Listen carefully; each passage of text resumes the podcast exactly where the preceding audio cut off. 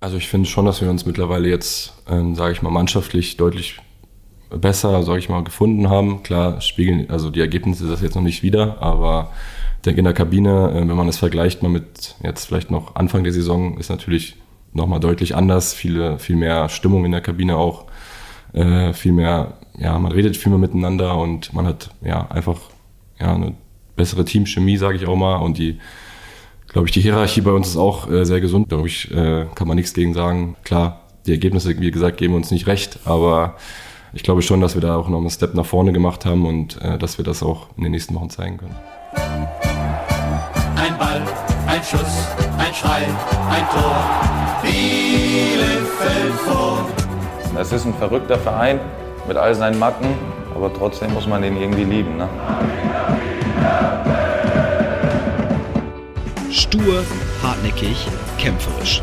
Der Arminia Podcast. Hallo und herzlich willkommen zum Arminia Podcast, der 59. Folge insgesamt und der ersten in diesem Fußballjahr 2024.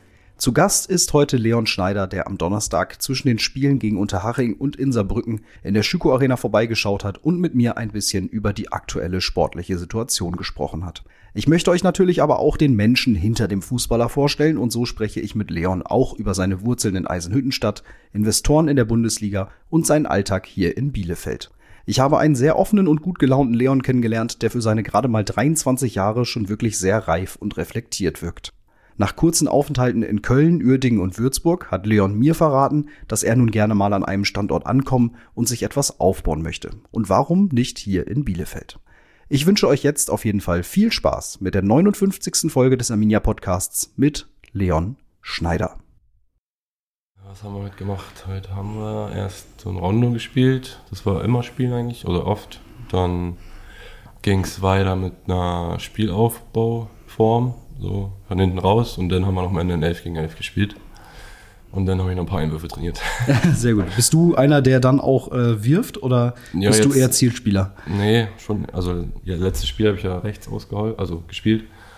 Und ja, ich wusste das selber nicht so richtig genau, dass ich so weit komme.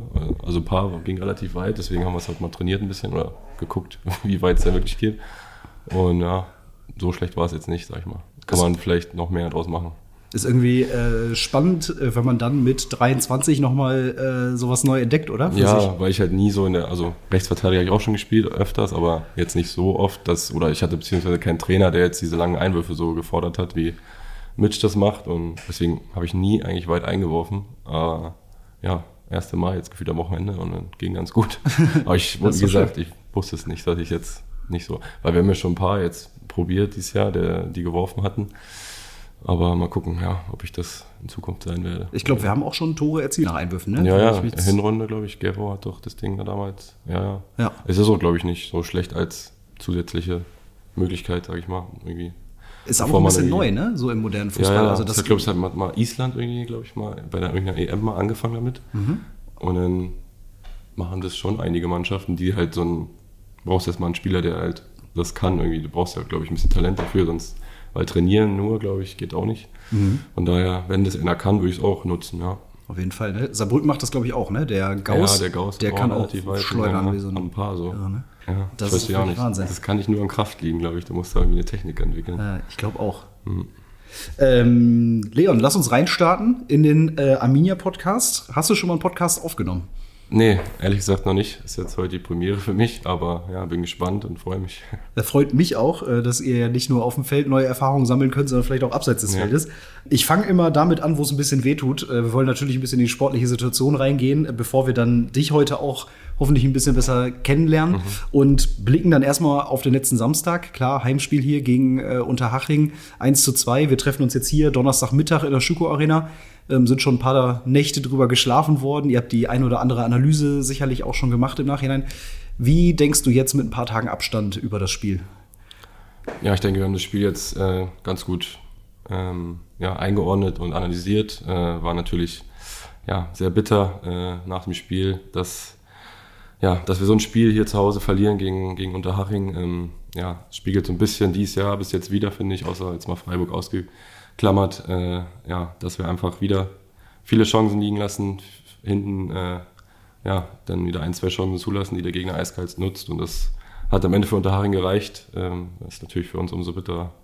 Was bist du so für ein Typ nach so einer Niederlage? Wie sieht dann irgendwie dein restlicher Samstag aus? Ja, also der ist natürlich nicht mehr viel zu gebrauchen. Diesmal, jetzt am Samstag waren meine Eltern da und war mit meiner Freundin noch ein bisschen was essen. Das, da konnte ich mich ganz gut ein bisschen ablenken. Äh, aber sonst, ja, wie gesagt, das beschäftigt mich schon noch immer ein, zwei Tage danach. Aber dann sollte man auch ja, aufs nächste Spiel sich irgendwie konzentrieren und vorbereiten. Und kannst du dann Samstagabend noch in Ruhe, keine Ahnung, äh, Sportstudio gucken oder die Zusammenfassung der anderen Spiele oder sagst du dann, ey, bleib mir bloß weg mit Fußball? Ja, das ist ein bisschen unterschiedlich, je nachdem, wie das Spiel halt läuft. Aber jetzt in dem Fall äh, war ich am Samstag froh, mal äh, nichts weiter vom Fußball zu hören am Abend. Und das heißt, wenn du dann mit deinen Eltern und mit deiner Freundin essen gehst, ähm, kommt da noch mal was zum Spiel oder wissen die, die Ja. können dich damit äh, eigentlich jetzt auch in Ruhe lassen? Nee, da wird schon nochmal drüber geredet, aber äh, wie gesagt, nicht primär, da geht es auch um andere Themen, zum Glück. Und wenn wir so ein bisschen inhaltlich reingehen, ähm, klar, wir haben über die Chancen gesprochen, aber gibt es vielleicht ähm, noch ein bisschen was Detaillierteres, ähm, woran es jetzt gelegen hat, wo ihr vielleicht in der Analyse auch ein bisschen drauf eingegangen seid? Ja, klar, wenn man detaillierter reingeht, da findet man immer noch Sachen, die man, die wir auf jeden Fall verbessern können, äh, auch in der, gerade in der Defensive, dass, dass wir da, ja, wir lassen jetzt, sage ich mal, nicht allzu viel zu, aber die Chancen, die wir jetzt zulassen, sind meist sehr große Chancen und die nutzt der Gegner dann meistens auch. Von daher müssen wir, ja, äh, einfach alles analysieren, was, was, ja, was in den letzten Spiele passiert ist, was uns nicht erfolgreich macht und das, denke ich, machen wir auch und wissen auch, wo wir da ansetzen können. Ähm, die Sache ist, wir müssen uns halt jetzt umsetzen. Äh, am besten jetzt gegen Saarbrücken natürlich am Wochenende und auch schon im Training. Und wie sieht das dann im Training aus? Also ähm, wie, wie arbeitet ihr das auf? Guckt ihr euch das dann irgendwie in der Analyse an? Versucht ihr dann das Training so ein bisschen darauf anzupassen oder wie muss ich mir das vorstellen? Ja, also die Spiele analysieren wir natürlich äh, jetzt gegen Unterhaching, was wir da falsch gemacht haben. Das äh, wollen wir dann im nächsten Spiel natürlich besser machen, ist aber auch immer ein bisschen auf den nächsten Gegner abge, abge ja, was, was wir dann jetzt als Beispiel gegen Saarbrücken, äh, wir spielen ja wieder anders als äh, Unterhaching das tut und da geht es dann auch viel in der Woche wieder darum, wie können wir am besten die Lösung gegen den nächsten Gegner, äh, wie können wir da am besten Lösungen finden, nach vorne zu kommen, äh, zu Torchancen zu kommen und ja, am besten äh, auch hinten sicher zu stehen gegen die nächste Mannschaft. Aber ja, das, die Themen, die werden halt im Training jetzt an, angesprochen und trainiert halt und ja, versuchen das am Wochenende dann wieder umzusetzen. Für dich äh, war es ja auch ein ganz spannendes Spiel, weil du erstmal als Rechtsverteidiger angefangen hast. Äh, ist, glaube ich, nicht völlig neu für dich, aber trotzdem ja, ich würde mal sagen, die eher ungewohntere Position. Äh, wie war das so für dich? Ja, wie gesagt, ich habe es ja schon ein paar Mal gespielt in, in der Vergangenheit. Äh, war natürlich jetzt, jetzt eine Zeit lang wieder nicht gespielt. Äh, deswegen war es erstmal eine Umstellung, aber man findet da, denke ich, relativ schnell rein, weil es so eine Position ist, wo man halt, ja, äh, eigentlich, wenn man da erstmal Gas gibt und viel läuft, viel kämpft, dann kommt man da ganz gut ins Spiel rein, denke ich. Und ja, wie gesagt, das war schon eine Umstellung, aber man kommt da ganz schnell rein. Und wenn du es dir aussuchen dür- dürftest, dann lieber Innenverteidigung oder ist es dir eigentlich auch egal? Ja, dann präferiere ich schon lieber Innenverteidigung, aber ja, für mich ist natürlich auch wichtig, auf dem Platz zu stehen, irgendwie der Mannschaft helfen zu können. Da ist es mir auch zum Teil auch egal, wo. Jetzt ähm, gab es ja die eher außergewöhnliche Situation, dass wir in der Innenverteidigung schon sehr früh gewechselt haben. Wie nimmt man das dann so als Mitspieler auf dem Platz wahr, wenn dann äh, der Nebenmann jetzt in, in diesem Fall äh, Gerrit mal so einen ja, nicht so guten Tag erwischt und dann der Trainer äh, früh, früh wechselt? Wie ge geht man damit auf dem Platz um? Für dich hat sich ja dann dadurch auch so ein bisschen die, die Rolle im Spiel direkt schon verändert. Ja, genau. Ich bin ja dann auf die Innenverteidigerposition gewechselt von Gero. Aber ja, ich glaube, jeder von uns hat das schon mal erlebt, dass man einfach ja, äh, einen gebrauchten Tag erwischt hat, gleich von Anfang an. Und da versucht man halt, äh, ja, denjenigen einfach so gut es geht zu unterstützen, gerade noch auf dem Feld. Äh, auch, ja, wie gesagt, das glaube ich jedem schon mal passiert, dass er dann auch ja, ausgewechselt wurde irgendwann, entweder in der Halbzeit oder davor. Ist mir auch schon oft passiert. Von daher ja, versucht man denjenigen dann da aufzubauen und dann ist auch wieder gut. Und klappt das auch ganz gut? Oder Ja, auf jeden Fall. Also das dafür geht es dann wieder ins nächste Spiel. Das ist gut, dass man dann weitermacht und das irgendwie dann ja, gut vergisst. Ist Sinne. das schwer gewesen für dich dann auch im Spiel, also in der Halbzeit ja schon, äh, also nicht in der Halbzeitpause, sondern ja im, im Spiel, äh, dann die Position zu wechseln? Muss man dann im Kopf irgendwie da kurz umschalten oder sagst du, das ist dir eigentlich völlig Schnuppe? Ja, man muss ja schon umschalten, weil es ja wieder andere Dinge auch gefordert sind, äh, fußballerisch. Aber ja, wie gesagt, ich habe in den letzten Spielen oft die Position gespielt, dann in der Innenverteidigung. Von daher war es für mich jetzt nicht ganz so schwer, da wieder mich äh, ja, einzufinden. Von daher ging das relativ fix. Jetzt haben wir schon viel ein bisschen über die Positionen gespielt. Ist ähm, bei uns in dieser Saison ja sicherlich auch ganz spannend. Ihr seid so vier Innenverteidiger mit äh, Max, Gerrit, Semi und dir. Du bist ein bisschen der, bis jetzt statistisch gesehen, der die meisten Minuten gemacht hat. Hast vielleicht die Nase vorne, würde ich mal sagen. Wie ist so der, der Umgang mit euch vier? Ist das ein gelebter Konkurrenzkampf? Ähm, versucht ihr euch gegenseitig zu pushen? Spricht man vielleicht mit den anderen Innenverteidigerkollegen auch mehr, als man das mit anderen Mitspielern jetzt macht? Ähm, wie ist da so die tägliche Trainingsarbeit? Ja, ich würde jetzt nicht sagen, dass man mit denjenigen unbedingt mehr spricht unter der Woche, äh, spezifisch wegen der Position, äh, einfach allgemein. Gerade wenn es dann Richtung Spieltag geht, stimmt man sich schon nochmal ab, weil es gerade die ja, Position von hinten raus ist, was man da am besten machen kann. Gut, äh, viel reden, laut sein, aber ja, wie gesagt, wir haben vier, finde ich, Top-Innenverteidiger für die Liga und wir haben da wirklich einen gesunden Konkurrenzkampf, denke ich, in der, in der, in der Mannschaft und ja, macht einfach Spaß, äh, da sich immer ich denke, da, jeder will spielen und jeder gibt auch unter der Woche Gas und es macht einfach Spaß, äh, sich dann, ja, den, das den Trainer so schnell wie möglich zu machen, glaube ich, und das machen wir. Und ja. Ich weiß, dass du ein sehr ruhiger und bescheidener Typ bist und trotzdem frage ich dich einfach mal ganz frei raus, was glaubst du, warum du gerade so ein bisschen der bist, der die meisten Minuten sammelt? Was zeichnet dich vielleicht aus? Was kannst du der Mannschaft mitgeben? Puh, ja, immer über ihn selber reden, aber ähm, ja, das ist äh, vielleicht meine, ja, ich spiele halt relativ solide, mache äh, relativ wenig Fehler, denke ich. Äh, ich denke, das schätzt der Trainer auch an mir. Ähm, und ja, versuche einfach so gut es geht, auch wie du es gesagt hast, ich bin relativ ruhig äh, vom Typ her, aber auf dem Platz muss man dann, denke ich, dennoch von hinten raus laut sein, äh, viel Kommandos geben, weil man das Feld ja auch am meisten sieht und das versuche ich immer mehr und äh, versuche damit auch der Mannschaft noch mehr zu helfen lässt trotzdem immer, also über sich selber reden. Du sagst, es ist vielleicht immer nicht so angenehm, ja, aber, ja, unangenehm, aber trotzdem immer ganz, ganz spannend, äh, so zu hören, wie jemand sich selber so einschätzt ja. oder, oder reflektiert. Ähm, wir haben schon drüber gesprochen, als nächstes wartet Saarbrücken. Ähm, natürlich ist das auch der Grund, äh, warum wir hier aufnehmen, aber natürlich auch, um dich ein bisschen kennenzulernen. Mhm. Jetzt hat Saarbrücken gestern am Mittwochabend noch gespielt bei Viktoria Köln. War das für euch jetzt eine Pflichtlektüre zu Hause? Ja, Pflichtlektüre jetzt nicht, aber ich denke, viele von uns haben sich angeschaut, ich auch. Und ja, da kann man schon mal ein bisschen was, bisschen was sehen, obwohl wir ja die Analyse trotzdem noch machen vorm Spiel. Da sieht man dann viele, viele Szenen noch von den, von den Gegnern und ja. Und worauf müssen wir uns einstellen? Ja, ich denke, Saarbrücken, äh, eine sehr erfahrene Mannschaft, äh, viele ältere Spieler auch in der Mannschaft. Ähm, haben jetzt aber auch schon das dritte Spiel in dieser Woche, von daher denke ich von uns, ja, brauchen ein intensives Spiel, äh, um da gut auszusehen und dann denke ich, ist einiges drin. Also glaubst du, dass das für uns ein Vorteil sein könnte für Sonntag, dass die jetzt Mittwoch nochmal in Köln ran mussten? Das, ja, die haben zwar gewonnen, klar, aber äh, dennoch war es, denke ich, für die auch ein anstrengendes Spiel. Äh, gerade ist am Wochenende auch nochmal jetzt das dritte Spiel in der Woche. Von daher wird sich zeigen, ob äh, wer da die frischesten Beine hat. Was die ja besonders auszeichnet, das haben wir noch äh, gestern gesehen, sind äh, die Standards. Da haben sie gestern wieder zwei Tore geschossen. Das erste schon in der dritten Minute oder vierten ja. Minute. Ähm, ist bei uns jetzt natürlich zuletzt auch ein bisschen eine Schwäche gewesen. Also gerade gegen Unterhaching haben wir ja zum Beispiel ähm, früh das erste Gegentor auch nach dem Standard bekommen. Wie kriegen wir das raus oder wie kriegen wir das Problem vielleicht gelöst für Sonntag, dass wir da nicht von denen durch Standards geknackt werden? Ja, indem wir es einfach nochmal, denke ich, in, unter der Woche nochmal genauer durchgehen werden. Haben wir die letzten Wochen auch gemacht. Aber ja, wir müssen einfach, äh, denke ich, sehr aggressiv in der Box verteidigen, äh, am Mann sein und unsere, ja, die Jungs, die in der Manndeckung sind, äh, bei den Männern bis zum Ende mitgehen und die Jungs, die in der Raumdeckung sind, äh, das Ding am besten, soweit es geht, wegköpfen oder klären. Äh, und dann, ja, denke ich, äh, werden wir da auch in Zukunft die Null halten. Kann man sich das trotzdem irgendwie erklären, warum das dann manchmal nicht so gut läuft? Ja, manchmal, klar, es gibt immer irgendwie Erklärungen, äh, wir gucken das so, das so an und dann sehen wir auch meist, woran es liegt, aber auf dem Platz ist dann ja doch meist sehr hektisch und da passieren auch Fehler, von daher ja, ist es dann manchmal sehr ärgerlich, wenn, wenn irgendwie doch so ein Ding reinfliegt, aber es, es fallen ja, ja immer Tore durch Fehler, ist ja immer bekannt und deswegen darf uns nicht passieren, so oft vor allem und deswegen müssen wir es besser machen. Ja.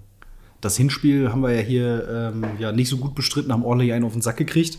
Mhm. Äh, du warst nicht dabei, also du warst dabei, aber äh, hast, hast nicht mitgespielt bei dem äh, 2 zu 6. War das jetzt nochmal ein Thema unter der Woche? Spricht man da nochmal drüber? Ist das vielleicht in der Kabine was, was man irgendwie nochmal erörtert oder? Nee, das also das haben wir gar nicht äh, weiter besprochen im Hinspiel äh, bis jetzt. Also da wurde noch kein Wort drüber verloren. Äh, ich denke, das ist auch eine Weile her. Äh, jeder ist jetzt irgendwie anders drauf, die Mannschaften. Von daher äh, gibt uns das jetzt, glaube ich, nicht viel Input für das Spiel am, am Sonntag. Und äh, trotzdem vielleicht, äh, naja, haben, haben wir ja auch gestern zwei Gegentore kassiert, äh, haben auch im Hinspiel von uns äh, zwei Dinger reinbekommen. Wo können wir die vielleicht knacken? Wo sind so ein bisschen die Schwachpunkte von Saarbrücken?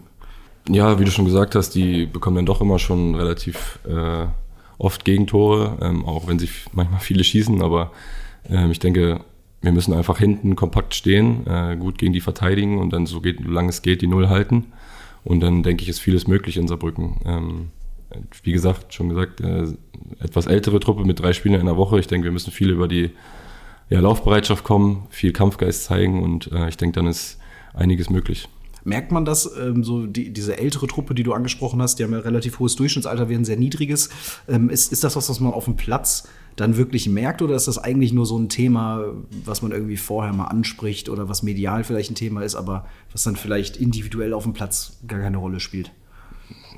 ja, schwer zu sagen. Ich glaube, äh, man merkt jetzt, also wenn, dann merkt man es eher hinten raus, äh, wenn, wenn das Spiel halt länger dauert, wer denn da die beste Kondition in dem Moment hat. Aber ich glaube nicht, dass es immer auch unbedingt am Alter liegt. Äh, ich denke, sie haben auch natürlich viel Erfahrung. Das spricht natürlich fürs Alter, was, was auch immer gerade in der Liga, denke ich, viel helfen kann, nicht muss. Aber ähm, ja, wie gesagt, das wird sich dann zeigen, wer, wer am besten äh, ja, damit umgeht.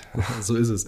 Was, was bist du für ein, für ein Fernsehgucker? Guckst du dann äh, sehr analytisch, äh, wenn du dir das gestern Abend ähm, bei Magenta angeschaut hast? Oder, ähm, weiß ich nicht, zurück, Handy in der Hand, so ein bisschen Second Screen-mäßig? Äh, wie, wie fokussiert bist du da?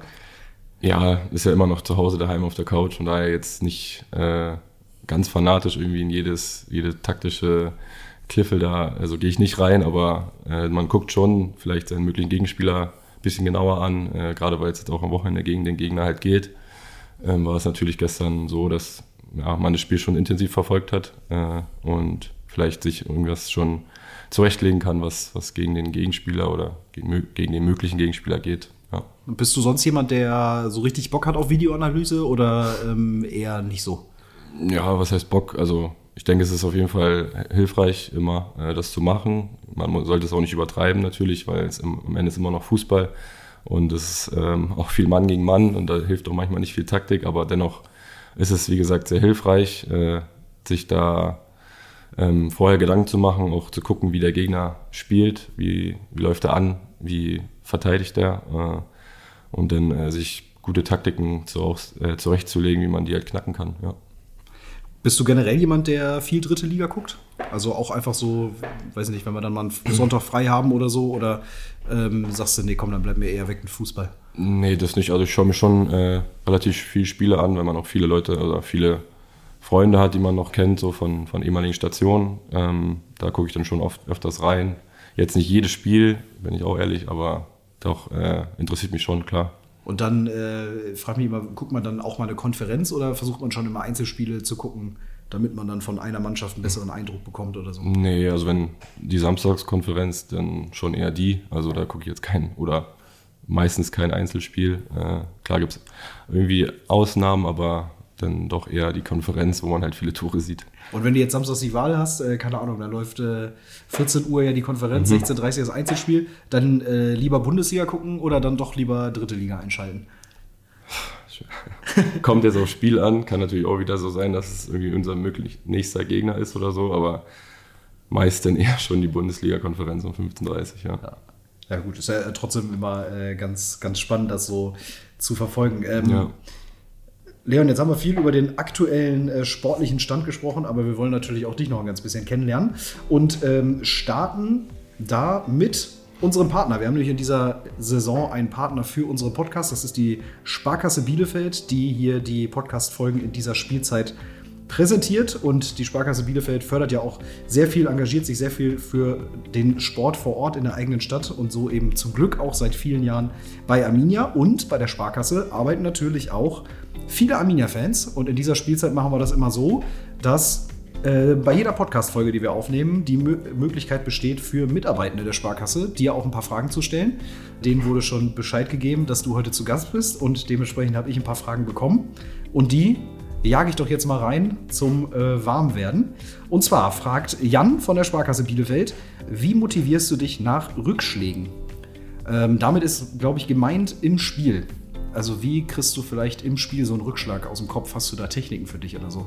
Also jetzt quasi, wenn ein Gegentor passiert. Zum, Beispiel. Also ich okay. sage jetzt mal Ja. Samstag Haching, 10. Minute 0-1. Ähm, wie kriegst du das aus dem Kopf raus? Ähm, ja, da denke ich, ähm, versucht man dann schon, also weil ich auch eine Position habe hinten in der Innenverteidigung, dass man die, seine Mitspieler nochmal motiviert, dass man das alle mal weitermachen sollen, weiter kämpfen sollen.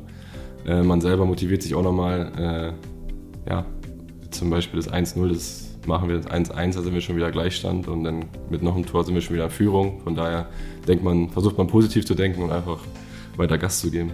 Fällt dir das leicht? Äh, schon, ja. Also jetzt, damit habe ich jetzt keine Schwierigkeiten eigentlich. Das ist doch schon mal gut. Außerdem äh, möchte Jan noch wissen, was macht dir Hoffnung auf den Klassenerhalt? Ja, ich denke, die, also einfach unsere Mannschaft im Allgemeinen, die Qualität, die, die Mentalität, die wir in der Mannschaft haben, also damit äh, ja, habe ich sehr viel Hoffnung, dass wir noch äh, nicht nur den Klassenerhalt schaffen, sondern auch äh, ja, einen guten Tabellenplatz vielleicht noch erzielen können. Ähm, genau. Außerdem habe ich noch Fragen bekommen von Steffi, äh, auch von der Sparkasse Bielefeld. Äh, wie viele der negativen Emotionen bekommt man auf dem Platz mit? Gemeint ist damit, glaube ich, wenn es mal ein bisschen unruhig wird im, im Stadion. Ja, also nach dem Spiel natürlich bekommt man da alles mit. Äh, Im Spiel ist es ein bisschen was anderes. Äh, ich für mich kann sprechen, dass ich da so ein bisschen im Film bin, dass ich da nicht äh, viel mitbekomme von außen. Klar, wenn jetzt das ganze Stadion pfeift oder so, dann bekommt man schon mit, aber jetzt vereinzelte irgendwie Pfiffe nehmen wir nicht wahr. Also ich denke, unser der Support äh, in den 90 Minuten war bis jetzt, also bis auf Ausnahmen vielleicht mal, aber immer grandios. Von daher sind wir da ganz gut weggekommen bis jetzt. Würde ich auch sagen. Wenn du Besuch hast, ähm, du hast eben gesagt, deine Eltern waren zum Beispiel da, ne? deine Freundin ist, äh, glaube ich, auch immer beim Spiel. Ähm, hast du dann die so ein bisschen im Fokus oder bist du äh, so sehr im Tunnel, dass du die erst nach dem Spiel wieder findest oder weißt, wo die sitzen oder so? Ja, ich weiß schon ungefähr, wo die immer sitzen, von daher äh, hat man es schon im Hinterkopf und ja, gibt dann eine Sicherheit so ein bisschen, dass ja, auf der, ja, alles gut ist und ähm, dass äh, der Rest kommt dann nach dem Spiel, ja. Ja, und wenn du dann hier in der Schüko Arena mal triffst, dann weißt du auch, wo du hinrennen Ja, kannst. das stimmt. Auch immer wichtig. Außerdem möchte Steffi von der Sparkasse Bielefeld wissen, gegen wen würdest du gerne mal spielen? Ich denke, da würde ich einfach mal Real Madrid sagen, einfach weil es mit der beste Club der Welt ist und mein Lieblingsspieler so oder mein ja, bisschen Vorbild Toni Kroos da spielt, würde ich mal die beiden nennen. Und letzte Frage, fünfte Frage von Oliver von der Sparkasse Bielefeld. Lieber Dreier- oder lieber Viererkette? Ähm, ich würde sagen, lieber Viererkette. Da äh, würde ich sagen, können wir gleich nochmal reingehen. An dieser Stelle aber schon mal Danke an die Sparkasse Bielefeld, dass die nicht nur diesen Podcast in dieser Saison unterstützen, sondern uns auch hier wieder fleißig die Fragen gestellt haben. Und danke dir natürlich, Leon, dass du Antworten darauf gefunden hast. Wir haben eben äh, Dreier-Viererkette äh, aufgemacht. Das haben wir jetzt ja beides mal gemacht äh, in der Rückrunde, haben uns da taktisch ein bisschen, ähm, weiß nicht ob weiterentwickelt, aber ein, ein klassisches Add-on dazugefügt. Ähm, du hast es eben selber gesagt, du spielst lieber Viererkette. Warum? Ja, ich denke, beide Systeme sind jetzt äh, nicht schlecht. Ähm, in der Viererkette ist es halt so, dass es meist zwei Innenverteidiger gibt. Äh, Finde ich irgendwie vom System jetzt ein bisschen angenehmer. Äh, kann jetzt gar nicht erklären, woran, woran das liegt. Äh, dennoch denke ich, kann man auch mit der Dreierkette bzw. Fünferkette dann ähm, sich die Gegner gut anpassen. Wenn es halt gegen Dresden haben wir es gesehen, äh, haben wir hinten sehr gut gestanden. Denke ich, gegen mit der beste Mannschaft in der Liga. Äh, da war es, denke ich, eine gute Entscheidung. Also ja, gibt es auch, äh, denke ich, Spiele, wo beides irgendwie gut sein kann. Müsstest du nicht eigentlich Dreierkette sagen, weil dann drei Innenverteidiger gebraucht werden und die Chance Ja steigt, gut, äh, dass äh, wenn man es so sieht, klar, dann ist es, äh, würde ich so sagen. Aber ja, wie gesagt, das, ich spiele beides relativ gerne, aber wenn ich mir entscheiden müsste, würde ich Vierer sagen. Leon, dann, äh, ich habe es eben schon gesagt, lass uns das Tagesgeschäft ein bisschen abhaken und mal äh, dich ein bisschen näher kennenlernen. Ich ähm, habe mal drei schnelle Fragen zum Einstieg mitgebracht, die so ein bisschen beschreiben sollen, wie du vielleicht mit Fußball äh, sozialisiert wurdest. Kannst du dich noch an dein erstes Spiel im Stadion erinnern? Boah, ja, das weiß ich noch. Das war also bei Energie Cottbus äh, in der dritten Liga auch. Da bin ich, glaube ich, gegen Halle eingewechselt worden, mal irgendwie die letzten 15 Minuten. Das war so mein erstes Profispiel, glaube ich. Ich meinte sagen. tatsächlich also quasi als, als Kind. Ach Aber so, trotzdem als Zuschauer. Ja, ja, genau. Ah ja, okay. Ja, Ja, ja. Hätte ich vielleicht noch ja, doch, präzisieren Das sollen. weiß ich sogar auch noch direkt. Ja? Das Welches? war, also wir waren immer an der Ostsee im Urlaub und da hat dann Hansa Rostock immer noch Bundesliga gespielt. Da war ich, glaube ich, gegen Werder Bremen war das und daher kommt auch so ein bisschen, also ich bin auch Bremen-Fan dann geworden und da ist das irgendwie passiert und das war mein erstes Spiel tatsächlich im Stadion. ah ja, und weißt du noch, wie es ausgegangen ist? Boah, das kann ich gar nicht mehr sagen, nee. Das weiß ich nicht mehr. Und wer da, war, war das noch hier die, so, so diese legendäre Werder 11? Ja, ja, das da- war noch Miku, Naldo und so, das waren noch die guten alten. Ja, das ist doch schon mal ein guter Start. Dein allererstes Fußballtrikot. Kannst du dich da noch dran erinnern? Das müsste auch irgendwas so Werder Bremen gewesen sein, sogar. Ich, wenn, Mit einem Spieler Özil drauf, war, glaube ich. Özil dann relativ, aber es war relativ spät. Nee, das erste weiß ich gar nicht mehr so genau. Also müsste ich jetzt lügen. Dein allererstes fußballerisches Vorbild. Ähm, war der Diego damals von Werder Bremen. Das war so der Zehner, der hat mich damals ein bisschen geprägt, so begleitet. Von dem hast du gut. deine Beidfüßigkeit. Ja, kann sein. Du bist ja äh, groß geworden in Eisenhüttenstadt. Wem das nichts sagt, das glaube ich äh, in Brandenburg, wenn ich mich richtig äh, informiert habe. Vorher, ist das so immer noch deine, deine Heimat? Leben deine Eltern da noch? Ist das noch so ein bisschen zu Hause? Ja, auf jeden Fall. Also meine Eltern wohnen noch da, meine Oma, also da ist schon noch der größte Teil der Familie, sag ich mal, und kommen noch immer wieder gerne zu Besuchen hin und denke ich, kann man, also nenne ich noch gerne Heimat, ja. Das heißt, du bist auch häufiger äh, da dann noch, wenn du mal einen Tag frei hast hier oder Wochenende. Ja, genau. So. Also ein Tag ist immer ein bisschen wenig äh, für die Strecke, deswegen muss schon immer zwei Tage mindestens sein, damit es sich lohnt, aber so es die Zeit zulässt, bin ich da. Wie lange fährt man dahin? Was ist da so die Strecke? Ja, so vier, fünf Stunden ungefähr. Also ist ja noch hinter Berlin. Ist schon noch ein bisschen, bisschen Strecke, aber im Vergleich zu letzten Jahren, wo ich gespielt habe, ist noch okay. Stimmt, im Rheinland hättest du noch ein paar Stunden Ja, draufpacken genau. müssen. Dein äh, Papa war auch mal dein Trainer, habe ich gelesen. Hat der dich so ein bisschen zum Fußball geführt? Der war ja selber, glaube ich, auch mal, oder hat mal relativ hoch Fußball gespielt, wenn ich das richtig verfolgt habe. Ja, genau. Der hat damals auch äh, gespielt selber und hat mich dann, ja klar, in Fußball so ein bisschen reingeführt. Äh, war dann auch bis, glaube ich, sogar zur E-Jugend mein Trainer. Ähm, und ja, wie gesagt, alles so von ihm so gelernt, was so Fußball angeht und hat mich da immer weiter begleitet, obwohl ich nicht mehr Trainer war, aber ist immer bei jedem Spiel gewesen und immer noch äh, sehr unterstützend, ja. Seid ihr so eine richtige Fußballerfamilie oder seid das nur ihr beide? Nee, schon. Also haben eigentlich mein Opa, meine Opas haben auch alle Fußball gespielt. Jetzt nicht so hoch oder so, aber alle sehr Fußball begeistert. Ähm, ja, und deswegen hat es auch übergeschwappt auf mich. Ich glaube, wenn ich, wenn ich mich richtig informiert habe, dein Papa hat zweite Liga gespielt in ja, der DDR. DDR-Liga. DDR-Liga? Genau. Ja. Bei äh, Aufbau Eisenhüttenstadt. Auch, Nee, ja. Äh, Vorwärts Frankfurt auch und Chemie Guben hieß das. Ah ja, guck. das sind alles so Teams, die, ja, aus der DDR damals halt. Und du bist dann ähm, ja irgendwann zu Energie Cottbus gekommen, ins äh, Nachwuchszentrum. Ja. Ähm, wann war für dich so ein bisschen klar, dass das mit einer Profikarriere was werden könnte? Ja, wie du schon sagst, ich bin dann ähm, seit der D-Jugend, glaube ich, dann ins NLZ gekommen von Energie Cottbus, wo es dann halt schon für mich also ein Schritt war. Da war es ja dann schon, schon alles sehr, also viel professioneller als jetzt in meinem Verein in der Südstadt zum Beispiel. Da hat man dann schon gemerkt, dass es jetzt, äh, ja nicht direkt am Anfang, aber ja, wo ich dann gemerkt habe, dass ich relativ gut bin, auch trotzdem noch, obwohl viele Spieler aus der Region halt, es waren halt die Besten, die da hingekommen sind, weil Brandenburg ist ja nun mal Cottbus die, das größte quasi fußballerische Zentrum und dann ja, habe ich halt gemerkt, dass ich da relativ gut immer noch bin und es ging dann über Jahre immer weiter, dass ich Jugenden übersprungen habe und ja, das hat dann irgendwie geendet, dass ich in Cottbus halt den Sprung in die Pro, zu den Profis geschafft habe und da, ja, das war dann Und da war dann klar, Der so, Anfang quasi. als du mit 17 so dein Debüt gemacht hast, dann Ja. war schon irgendwie klar, okay, es scheint ganz gut zu funktionieren. ne? Ja, genau. Also da habe ich dann den Sprung geschafft und war auch also war auch sehr froh darüber und äh, konnte mir einfach vorstellen, das weiterzumachen. Wie weit ist das äh, weg von Eisenhüttenstadt? Du musstest dann schon ins Internat, ne? Ja, genau. Ich war dann im Internat, eine Stunde ist es auch nur. Ich war halt trotzdem oft zu Hause, jedes Wochenende eigentlich, äh, auch unter der Woche zum Teil. Aber ja, war dann im Internat, habe da viele Freunde kennengelernt und hatte auch eine gute Zeit, ja.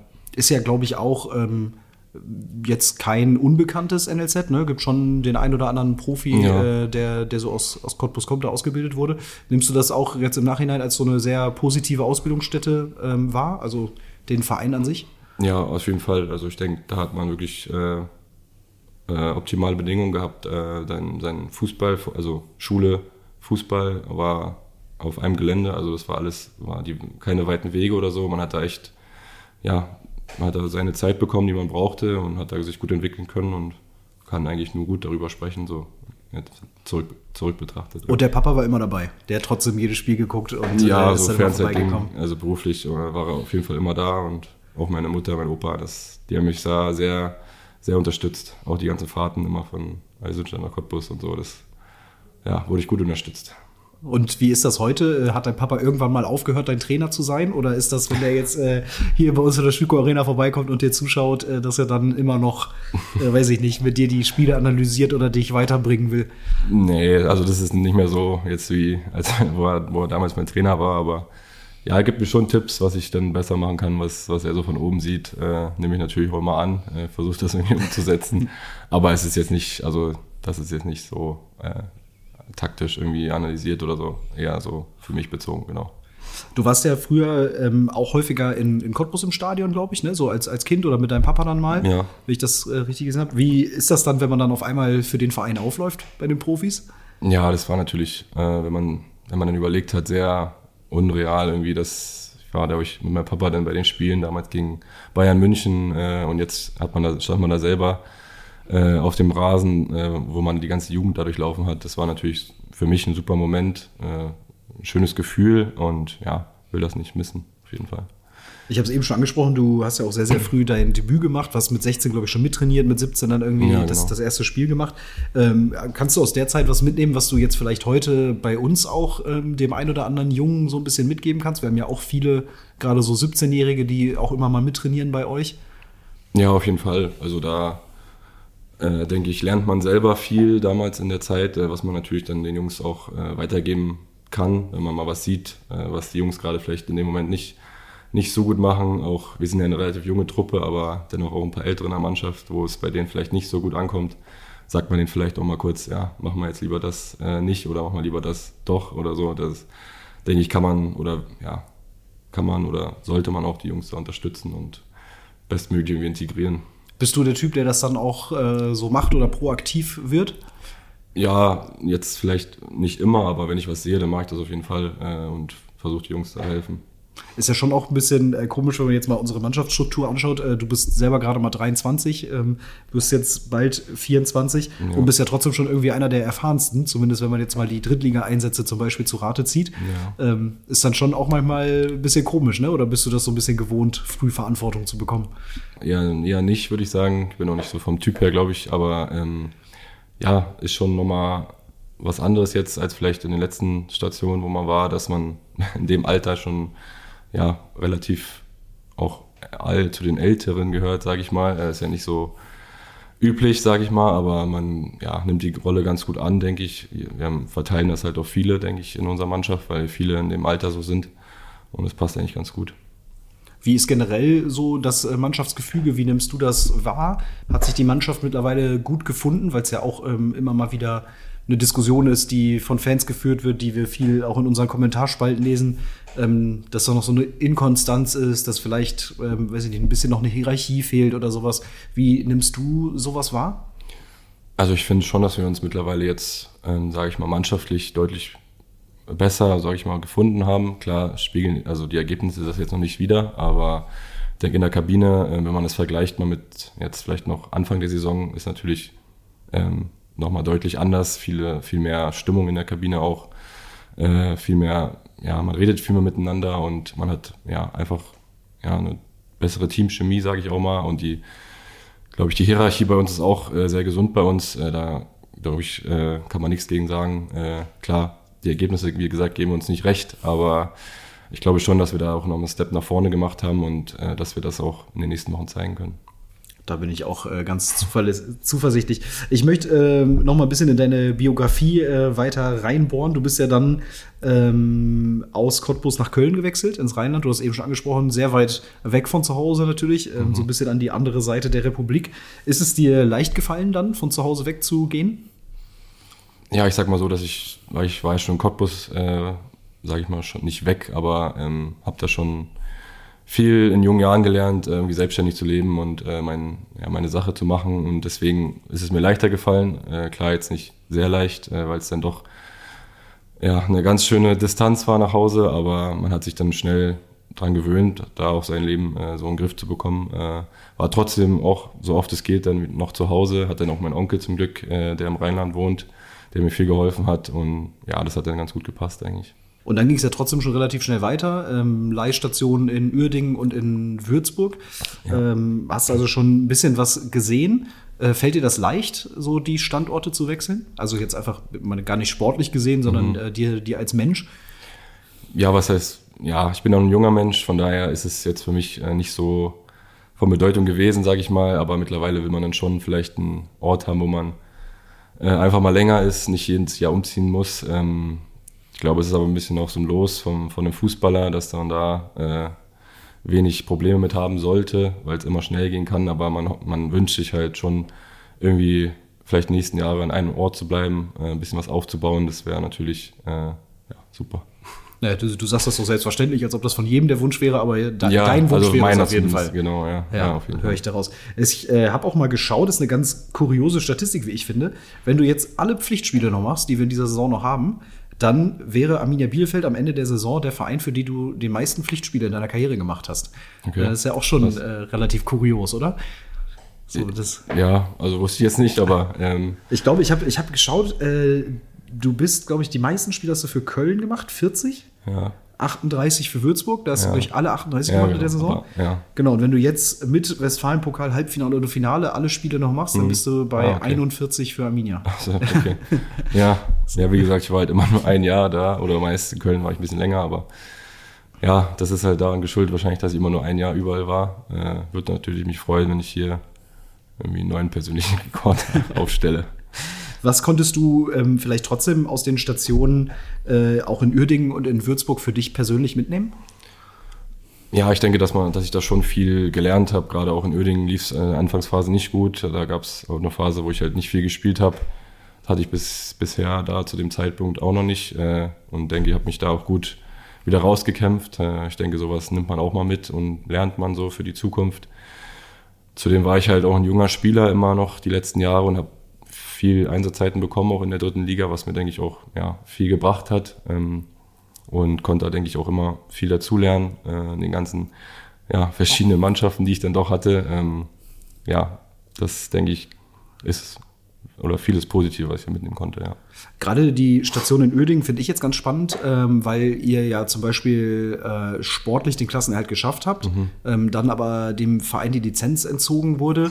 Ähm, wie ist das als Spieler so in so einer Situation? Also wie geht man damit um? Gibt einem das einen Knacks? Ähm, ich weiß auch gar nicht, wie deine Vertragssituation dann gewesen wäre. Wärst du so oder so zurück nach Köln gegangen? Ja, ähm, hat also das so ein bisschen ja, alles ja, wie gesagt, das weiß ich, was man da alles so medial, aber da lief einiges drunter und drüber in dem Jahr, äh, nicht nur also persönlich, sondern halt im Verein da lief einiges schief. Äh, hatte da nicht so eine tolle Zeit, ehrlich gesagt. Äh, die Mannschaft, muss man sagen, war dann doch sehr intakt, weil wir es auch dann noch geschafft haben, den Klassenhalt. Ich glaube, viele andere hätten das, glaube ich, einfach stehen und liegen lassen da alles damals. Ähm, was da, ja, was da passiert ist, war einfach nicht so schön, aber dennoch, ähm, wie gesagt, konnte man da, konnte ich persönlich da auch viel draus lernen aus dem Jahr.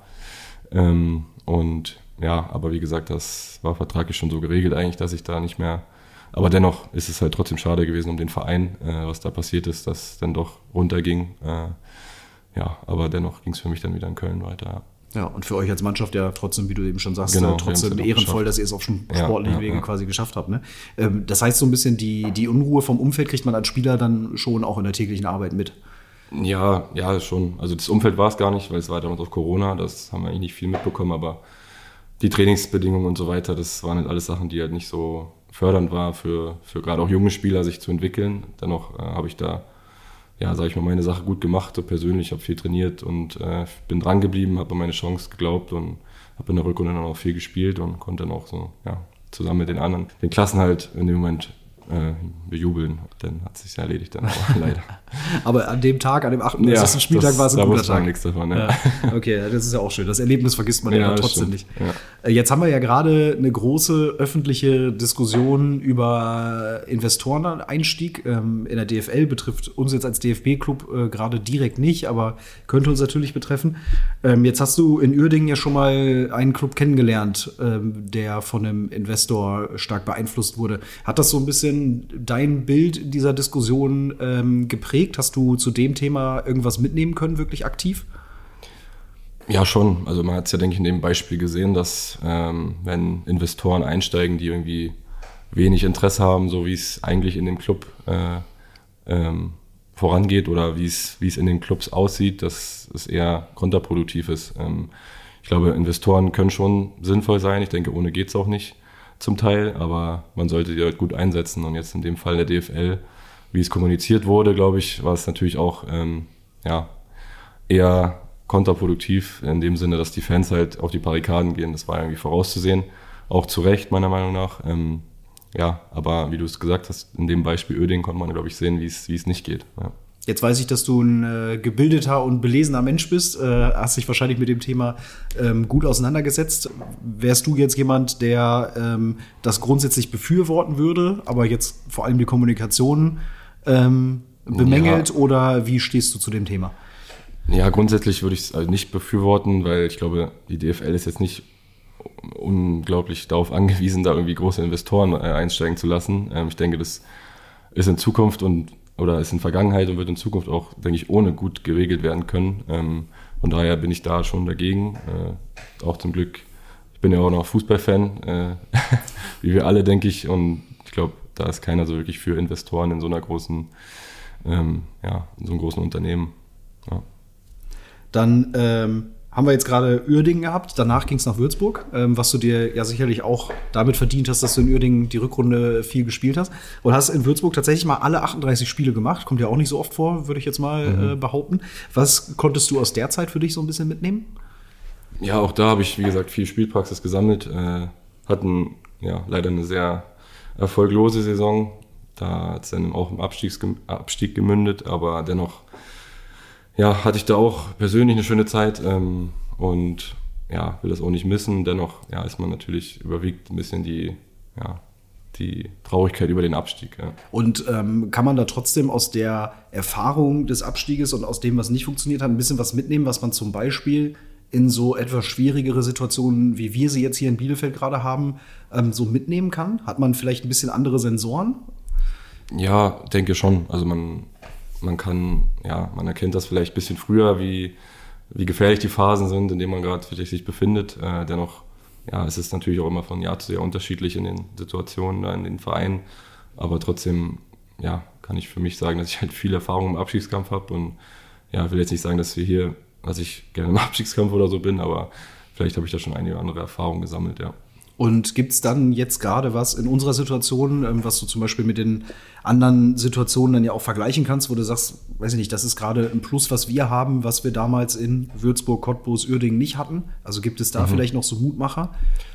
Ja, klar. Also wie, wie gesagt, die Qualität hier in der Mannschaft ist, denke ich, also ja, außergewöhnlich, sage ich mal, für die Liga. Ähm, auch, ja, ist halt, man kann es halt nicht so wirklich vergleichen zu den anderen Mannschaften, ist immer was anderes, immer andere Mannschaftsgefüge und so weiter, aber dennoch habe ich hier ein ganz anderes Gefühl als noch in den Jahren, wo ich da gespielt habe. Von daher ja, bin ich einfach positiv, dass wir es mit der Qualität, mit unserer Mannschaftsmentalität auch äh, ja, schaffen werden.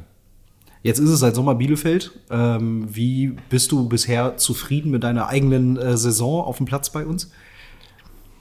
Also ich denke persönlich jetzt mit meiner Spielzeit bin ich auf jeden Fall sehr zufrieden. Äh, ja, denke, man kann immer noch viele Sachen optimieren. Äh, gerade die Ergebnisse oder die ja, Leistung ähm, kann man immer verbessern. Äh, dennoch ja, bin ich froh, dass ich bis jetzt so viel spielen konnte hier in Bielefeld und ja, da würde ich gerne dran anknüpfen.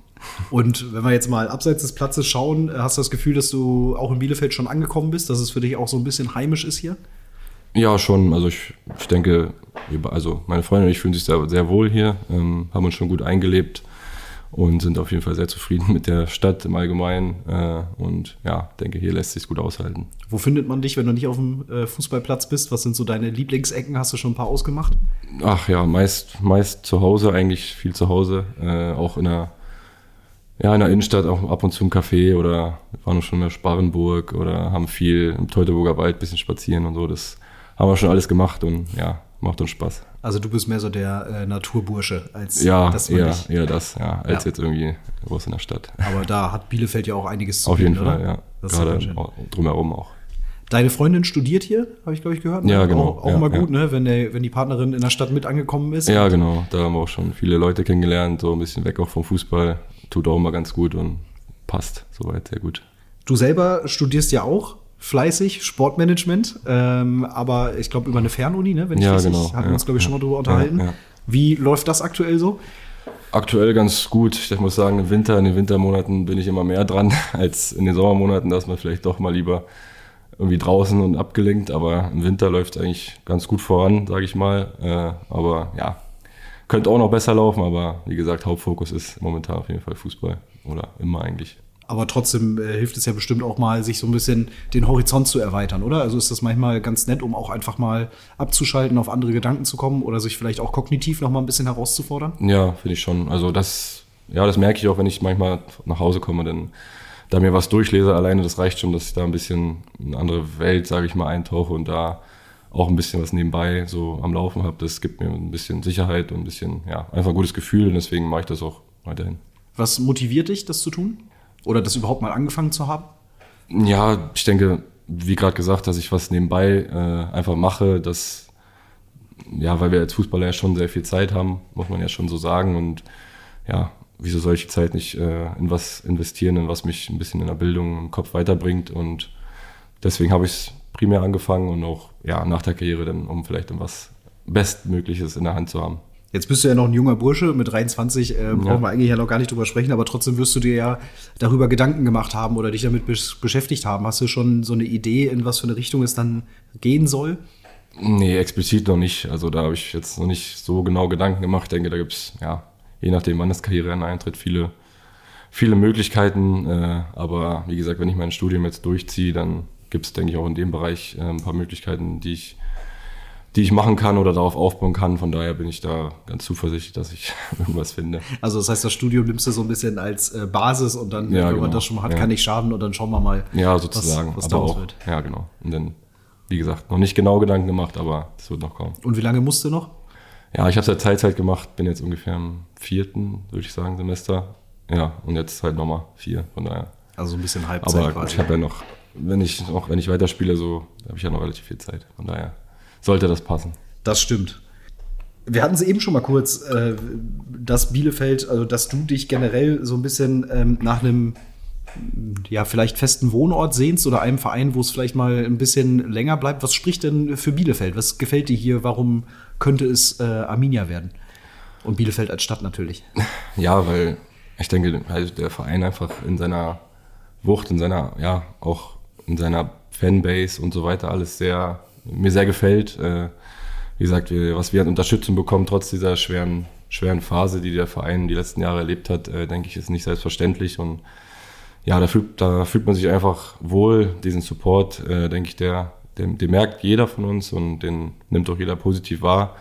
Klar, die letzten Spiele, die Ergebnisse, ähm, da wird jeder, glaube ich, jeder Fan verstanden, dass er nicht da ganz so glücklich ist. Äh, ist ja selbstverständlich, aber ja, wie gesagt, auch die Stadt, das, der Verein, das passt eigentlich ganz gut zu mir auch persönlich, glaube ich. Und deswegen ja, fühle ich, mich- fühle ich mich auch gerade so wohl. Und gibt es irgendwas, was der Verein äh, bis jetzt bestätigt hat von deiner ähm, Wahrnehmung von außen vorher? Und gibt es vielleicht auch irgendwas, ähm, wovon du vielleicht auch ein bisschen überrascht warst? Ja, also wie gesagt, äh, was mir erzählt wurde über die Fans, ähm, denke ich, ist vollkommen eingetreten. Äh, was hier für eine Unterstützung herrscht, denke ich, ähm, ja, das war auf jeden Fall, äh, wurde mir nicht zu wenig versprochen, sage ich mal so. Und ja, was überrascht jetzt eigentlich, eigentlich nichts weiter. Also ja, die Stadt an sich, ähm, denke ich, ja, ist doch schöner, als vielleicht der ein oder andere dann vielleicht sagt, aber ähm, das, ja, Wurdest du da vorher vor gewarnt? Nicht gewarnt, aber wie gesagt, man hört, man informiert sich dann schon über alles und äh, ja, da redet man über alles. Und jetzt, wo wir hier, äh, wir sitzen ja in einer, in einer Loge in der Schuko Arena, können hier so ein bisschen mhm. reinschauen äh, ins Stadion. Hier zu spielen, ähm, gerade vor einer vollen Hütte, hast ja schon ein paar Spiele erlebt, äh, wo das der Fall war äh, jetzt, ist auch noch mal ein kleines i-Tüpfelchen, auch im Vergleich zu deinen vorherigen Stationen, oder? Ja, genau. Also du sagst es, äh, bis jetzt habe ich sowas auch noch nicht in meiner Karriere erlebt. Äh, in Köln war es natürlich nur die zweite Mannschaft und deswegen es ist hier von, von der Stimmung her, wenn man hier einläuft, natürlich ähm, ein überragendes Gefühl. Äh, gibt mir ja, Gänsehaut zum Teil, äh, wenn man hier reinläuft vor dem Spiel. Von daher bin ich da auch sehr ja, dankbar, dass ich hier spielen darf. Du hast es eben selber schon mal angesprochen. Ähm, der Support, den ihr bekommt, die Unterstützung äh, trotz der schwierigen Jahre, merkt man manchmal oder merkst du als Spieler manchmal, dass auf dem ganzen Verein noch so ein bisschen dieser Rucksack von zwei sehr erfolglosen Jahren vor dieser Saison ähm, ja, so, so mitgetragen wird? Also ich denke, gerade am Anfang der Saison hat man das so ein bisschen mitbekommen, was, wenn man so mit Fans in den Austausch gegangen ist, klar geht das dann an einen nicht vorbei. Ähm, aber ich denke, das äh, beeinflusst unsere Leistung auf dem Platz überhaupt nicht. Äh, das sollte es auch nicht. Ähm, das die, ich denke, die Fans wissen auch, dass wir hier eine komplett andere Mannschaft haben als in den Jahren davor. Ähm, es ist, ja, denke ich, nicht einfach für die Fans, äh, da immer noch ja, irgendwie positiv zu sein, positiv zu bleiben. Aber wie gesagt, ähm, wir als Mannschaft auf dem Platz, äh, das beeinflusst eigentlich uns nicht die letzten Jahre. Nee. Das ist schon mal gut zu wissen. wie, äh, wie groß ist die Rolle von Arminia in deinem Alltag, wenn man jetzt äh, natürlich nicht wenn du im Trainingszentrum bist, klar, aber ähm, auch wenn du die Stadt kennenlernst, äh, wenn du Leute in der Stadt kennenlernst, ähm, merkt man das immer wieder, dass der Verein präsent ist oder schaffst du es auch ganz gut, ähm, ja, Freunde zu finden, die dann vielleicht äh, jetzt mal mit Arminia nichts am Hut haben? Gelingt das dir? Ja, also gelingt schon, aber man merkt schon, wenn man in der Stadt unterwegs ist oder wenn man durch verschiedene Themen mit Menschen in Kontakt kommt, dass immer wieder ja, Leute auch ähm, irgendwas, irgendwie was mit Arminia verbinden und dann einen erzählen, wann sie mal im Stadion waren oder äh, wo, ja, wo sie auswärts mal mit dabei waren oder so. Das merkt man schon sehr oft, aber das finde ich auch äh, gar nicht schlimm oder so. Das ist eher positiv, dass man, dass der Verein hier so eine Wertschätzung in der Region, ähm, denke ich, erhält. Ist nicht, nicht überall so, ähm, aber ja, wie gesagt, das ist einfach super, wenn, denke ich, der Verein und die Stadt so harmonieren, ist, ist immer gut. Das heißt, du wirst dann auch schon ein bisschen erkannt, wenn du einkaufen bist oder unterwegs bist oder so? Nee, nee, das jetzt eigentlich nicht oft. Vielleicht manchmal, aber eher, wenn man halt mit Leuten dann äh, genauer oder irgendwie in Austausch geht, dass dann irgendwie raus, ja, was machst du beruflich und dann, ja, genau, dann, okay. ja, dann wissen die Leute schon, was meist ich mache, ja. Ja, ist auch ganz gut, ne? Was machst du beruflich? Ich bin Profifußballer. Ja, Achso. genau, das ist immer das. Ja, ich war diese Saison schon 15 Mal im Stadion. Ich habe dich, aber nicht, hab dich aber nicht erkannt. ja, ist ja vielleicht auch ganz gut. Äh, Leon, ich möchte so ein bisschen äh, zum Ende kommen und habe ähm, noch drei Fragen vorbereitet, die ähm, ja vielleicht ein bisschen äh, allgemeiner, philosophischer sind. Mhm. Und bin gespannt auf deine Antworten. Was lernst du gerade, was du noch nicht so gut kannst? Boah, Jetzt muss ich mal überlegen. Soll ich das jetzt fußballerisch mit oder allgemein auch? Das darfst du so okay. machen, wie du möchtest. Ich stelle dir das ganz bewusst offen. ähm, ich würde sagen, vielleicht, äh, was ich gerade fußballerisch merke, dass ich noch mehr, noch lauter auf dem Platz wählen kann und äh, aber das ja, kann ich vielleicht noch nicht ganz so gut, aber ich verbessere mich da, denke ich, stetig und das ist so vielleicht die Sache, die, ich, die mir gerade am meisten auffällt. Ja wir hatten ja die Diskussion zum Beispiel, als Gerrit wieder reingekommen ist, ähm, gestartet hat in Freiburg. Mhm. Dann ist das natürlich ein Thema, was auch medial aufgegriffen wird, was der Trainer vielleicht auch nochmal gesagt hat. Ähm, so, ja, der bringt nochmal so eine Lautstärke rein. Bist du dann jemand, wenn du dann sowas liest oder so, wo du so denkst, ja, weiß ich nicht, also berührt dich das oder mhm. denkt man so, ah, scheiße, da muss ich irgendwie nochmal zulegen oder sagt man einfach, nee, dafür habe ich ja andere Sachen, die ich mitbringe? Nee, also das ich denke, jeder ist auch vom Typ her anders. Also man kann, denke ich, ich bin halt vom Typ her eher der Ruhige. Das kann man jetzt auch nicht auf Knopfdruck irgendwie abstellen. Äh, klar, auf dem Platz ist es dann doch nochmal was anderes, weil man, denke ich, deswegen ist es mir aufgefallen, weil es auch der Mannschaft einfach hilft, wenn ich mehr oder wenn wir von hinten mehr Kommandos geben, wenn wir mehr pushen, lauter sind. Äh, das ist dann eher weniger vom Typ abhängig. Das ist einfach die Situation, die verbessert sich dann einfach, wenn wir das machen. Und ja, wie gesagt, äh, jeder ist halt vom Typ anders. Manche ist einer eher der, sag ich mal, der vorangeht, der die anderen mitreißt, der andere eher weniger, der macht es dann mit Leistung oder mit anderen Dingen weg. Und ja, das ist halt so vom Typ her, denke ich, bedingt. Worauf bist du stolz oder kannst du auch mal stolz sein? Ähm, das, ja, ich bin einfach stolz darauf, dass ich jetzt erstmal Fußballprofi bin. Ich denke, das kann nicht jeder von sich behaupten. Dann bin ich stolz, dass ich ähm, ja, so eine Familie habe, die mich sehr gut unterstützt in allen Bereichen. Und ja, das sind so die, die Dinge, wo ich am meisten stolz drauf bin. Ja, ist auch eine gute Antwort. Letzte Frage, abschließende Frage. Wir haben eben schon gesprochen, du bist natürlich mit 23 noch sehr jung und trotzdem, ähm, was musst du in deiner Karriere erreicht haben, damit es für dich eine gute Karriere war? Ich denke, das würde ich relativ einfach beantworten. Ähm, ich will einfach dann irgendwann mal sagen, dass ich in meiner Karriere immer alles gegeben habe, dass ich das Bestmögliche rausgeholt habe und äh, ja, egal wo es dann am Ende irgendwie ligatechnisch endet, dass ich da für mich sagen kann, dass ich mein Talent irgendwie nicht verschwendet habe, sondern alles probiert habe, alles gegeben habe und das, denke ich, sind mir die wichtigsten Sachen. Und würdest du das für die sechs Profi-Jahre, die du bis jetzt hattest, für dich so unterschreiben? Würde ich ja. Also ich denke schon, dass, klar, man, also für mich die Themen auf jeden Fall, man kann immer irgendwie mehr Glück haben, irgendwie da mal reinspringen, das hatte ich jetzt vielleicht nicht. Aber dennoch, die Themen, die ich gerade aufgezählt habe, würde ich auf jeden Fall mit Ja beantworten. Sehr gut, das klingt schön. Leon, dann danke ich dir für deine Zeit, danke dass du heute in die Sugar Arena gekommen bist und drücke euch natürlich die Daumen und uns allen, ja. dass es am Sonntag in Saarbrücken mit drei Punkten klappt. Ja, vielen Dank. Herzlichen Dank.